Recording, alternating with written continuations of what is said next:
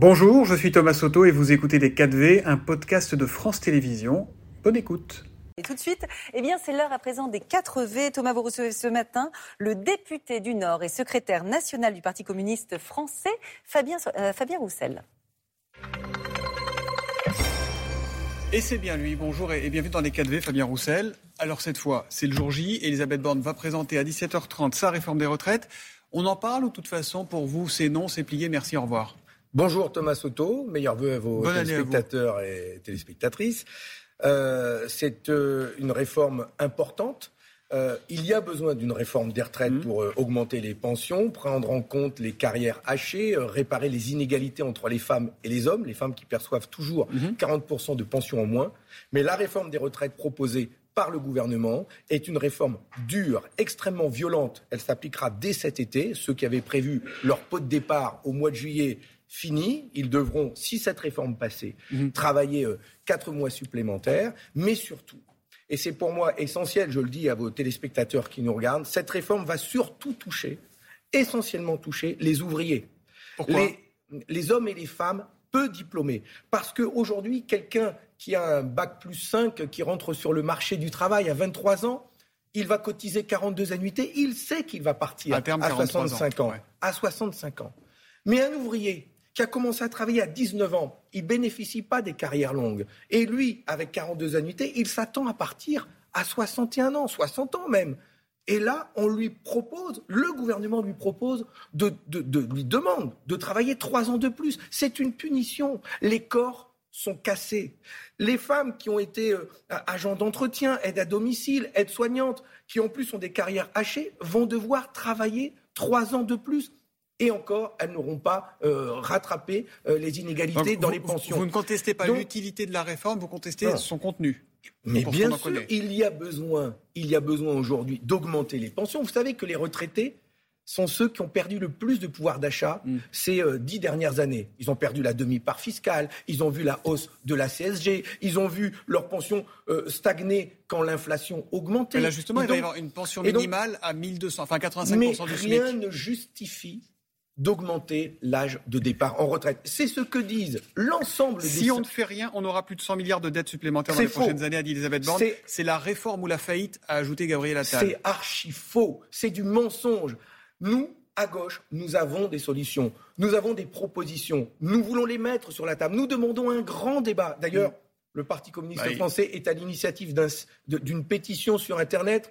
Une bonne pension, une bonne retraite .fr, vous pouvez aller voir avec des propositions et une pétition. vous proposez quoi de différent alors Pour demander. Il va y avoir un débat parlementaire, vous allez pouvoir vous faire entendre. mais un débat, un débat parlementaire.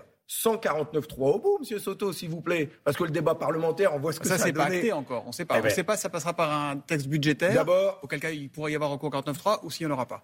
D'abord, la première ministre doit s'engager à ce qu'il n'y ait pas de 49.3 et à ce qu'il y ait un débat dans le pays. Hmm. Deux, nous voulons effectivement le temps du débat dans le pays. Mettons tout sur la table et nous, les forces de gauche et écologistes. je suis content euh, que nous euh, puissions faire euh, tribune ensemble, et ça commence ce, soir, ce mardi 17. Le mardi 17 prochain, c'est l'ensemble des forces de gauche et écologistes qui se retrouvent au gymnase Japy pour lancer cette grande campagne contre la réforme des retraites Macron et pour une autre réforme des retraites, et nous mettrons sur la table d'autres solutions. pourquoi vous ne les mettez pas maintenant bah, Je peux vous les dire si bah, vous voulez, M. Soto. Bah par exemple, par exemple, un million d'emplois supplémentaire, c'est 10 milliards de cotisations qui rentrent dans les caisses de l'État. La solution, c'est l'emploi et c'est les salaires. Hmm. Plus d'emplois, plus de salaires, plus de cotisations. Là, le, gouvernement, sera d'accord avec vous, hein, il lutte contre le chômage. Oui, ben, ben, d'accord. Enfin, pour l'instant, le gouvernement ne distribue pas des salaires, il distribue des primes. Hmm. Et les primes, ça ne cotise pas. D'où la proposition que j'ai faite d'augmenter les salaires en fonction de l'inflation. Je vous donne un autre exemple. Vous avez vu ces chiffres sur les grandes entreprises du CAC 40 80 milliards d'euros de dividendes, ils ont distribué en 2022. Un chiffre record encore. Pourquoi les revenus financiers, les dividendes, ne cotisent pas au système de retraite comme nous? Enfin, pour les super riches, c'est un salaire qui rentre. Et pourquoi ils ne cotiseraient pas? Ça, vous le proposerez eh pendant le débat parlementaire C'est une cotisation révolutionnaire, comme je dis. Vous le proposerez pendant le débat parlementaire? avoir, Oui, je le proposerai. Nous le proposerons. Nous avons des solutions. Encore une fois, une cotisation assise sur les revenus financiers, mhm c'est 30 milliards d'euros qui rentrent dans les caisses de l'État. Je vous votre avis quand même sur le... nous, avons, nous avons donc des propositions à mettre sur la table. Et nous disons aux salariés, au monde du travail, aux ouvriers, il y a des solutions pour ne pas travailler plus et pour avoir une meilleure retraite. Et ce qui va être essentiel, ce qui va être essentiel, c'est que dès que les organisations syndicales appelleront à la mobilisation, mhm. eh bien, il faudra que dès la première manifestation. Est-ce que vous vous joindrez aux mobilisations? Ah, Est-ce que vous appellerez à ah manifester ben, Je le dis d'ores et déjà. Oui. Il y a une intersyndicale qui va de la CGT à la CFDT, FO, et mhm. d'autres, et tous les syndicats. Ils n'ont pas très envie d'être récupérés par les partis politiques. non, mais ce n'est pas de la récupération. Ah, bah, excusez-moi, mais je suis, je suis en contact avec eux régulièrement. Ils nous demandent ils nous demandent d'être à leur côté et d'appeler à la mobilisation. Et surtout, dès la première manifestation, il faudra que nous soyons le plus nombreux possible. Je le dis à ceux qui nous écoutent, là, ceux qui euh, préparent les enfants avant d'aller à l'école, avant d'aller travailler. La première mobilisation, il faudra être le plus nombreux possible dans la rue. Et nous, les forces politiques, nous organiserons des meetings dans toute la France, des réunions publiques pour expliquer ce que nous avons comme On sait comment ça se passe à chaque fois. Il y a un texte qui est présenté, il y a une opposition qui n'est pas d'accord, il y a des manifs, finalement ça passe. Jusqu'où ira la mobilisation Dites pas ça. Ça se passe depuis, depuis, Alain Juppé, depuis Mitterrand, ça se passe comme ça. D'abord, je peux vous rappeler que la réforme Juppé 95, euh, adoptée à l'Assemblée nationale et quelques jours après, explosion, et elle est euh, mise à la porte. Et je vous rappelle que la dernière euh, réforme des retraites qu'a voulu mettre en œuvre M. Macron avec Édouard Philippe, eh bien, euh, a été retoqué à l'issue de mobilisation. Il y a eu aussi la crise du Covid pardon, qui est mais Le, but, le but de la, de la mobilisation sera quoi? Ce sera d'obtenir le retrait Bien sûr. Retrait pur et simple. Aujourd'hui, c'est le retrait.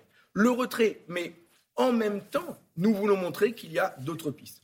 Si je peux me permettre, M. Soto, cette crise des retraites, cette réforme des retraites, mhm. va euh, engager le pays, et je le regrette, dans une crise profonde parce qu'il va y avoir des tensions. J'aurais préféré qu'il y ait un grand débat et qu'il y ait un référendum à la mm. fin et que l'on puisse avoir ce débat avec l'ensemble des Français. Mais aujourd'hui, il y a aussi une crise énergétique tellement forte. Oui, tout ça, c'est dans un contexte d'explosion des coûts du quotidien. Mais bien sûr. Mais sur, l'énergie, est-ce que le gouvernement fait le job? Non. Pourquoi? Non, clairement non. D'abord, toutes les mesures qu'il prend coûtent excessivement cher. Mm. Excessivement cher. Euh, ce sont des filets de sécurité avec plein de trous dedans. Ce sont des boucliers tarifaires qui sont plus des boucliers en carton euh, Vous êtes injuste là, non? Non, je ne suis pas injuste. Nous produisons en France suffisamment d'électricité pour répondre aux besoins du pays, grâce à nos centrales nucléaires, grâce à nos barrages hydrauliques. Mais aujourd'hui, ça fonctionne, mmh. Monsieur Soto. À part petit à petit, ça fonctionne.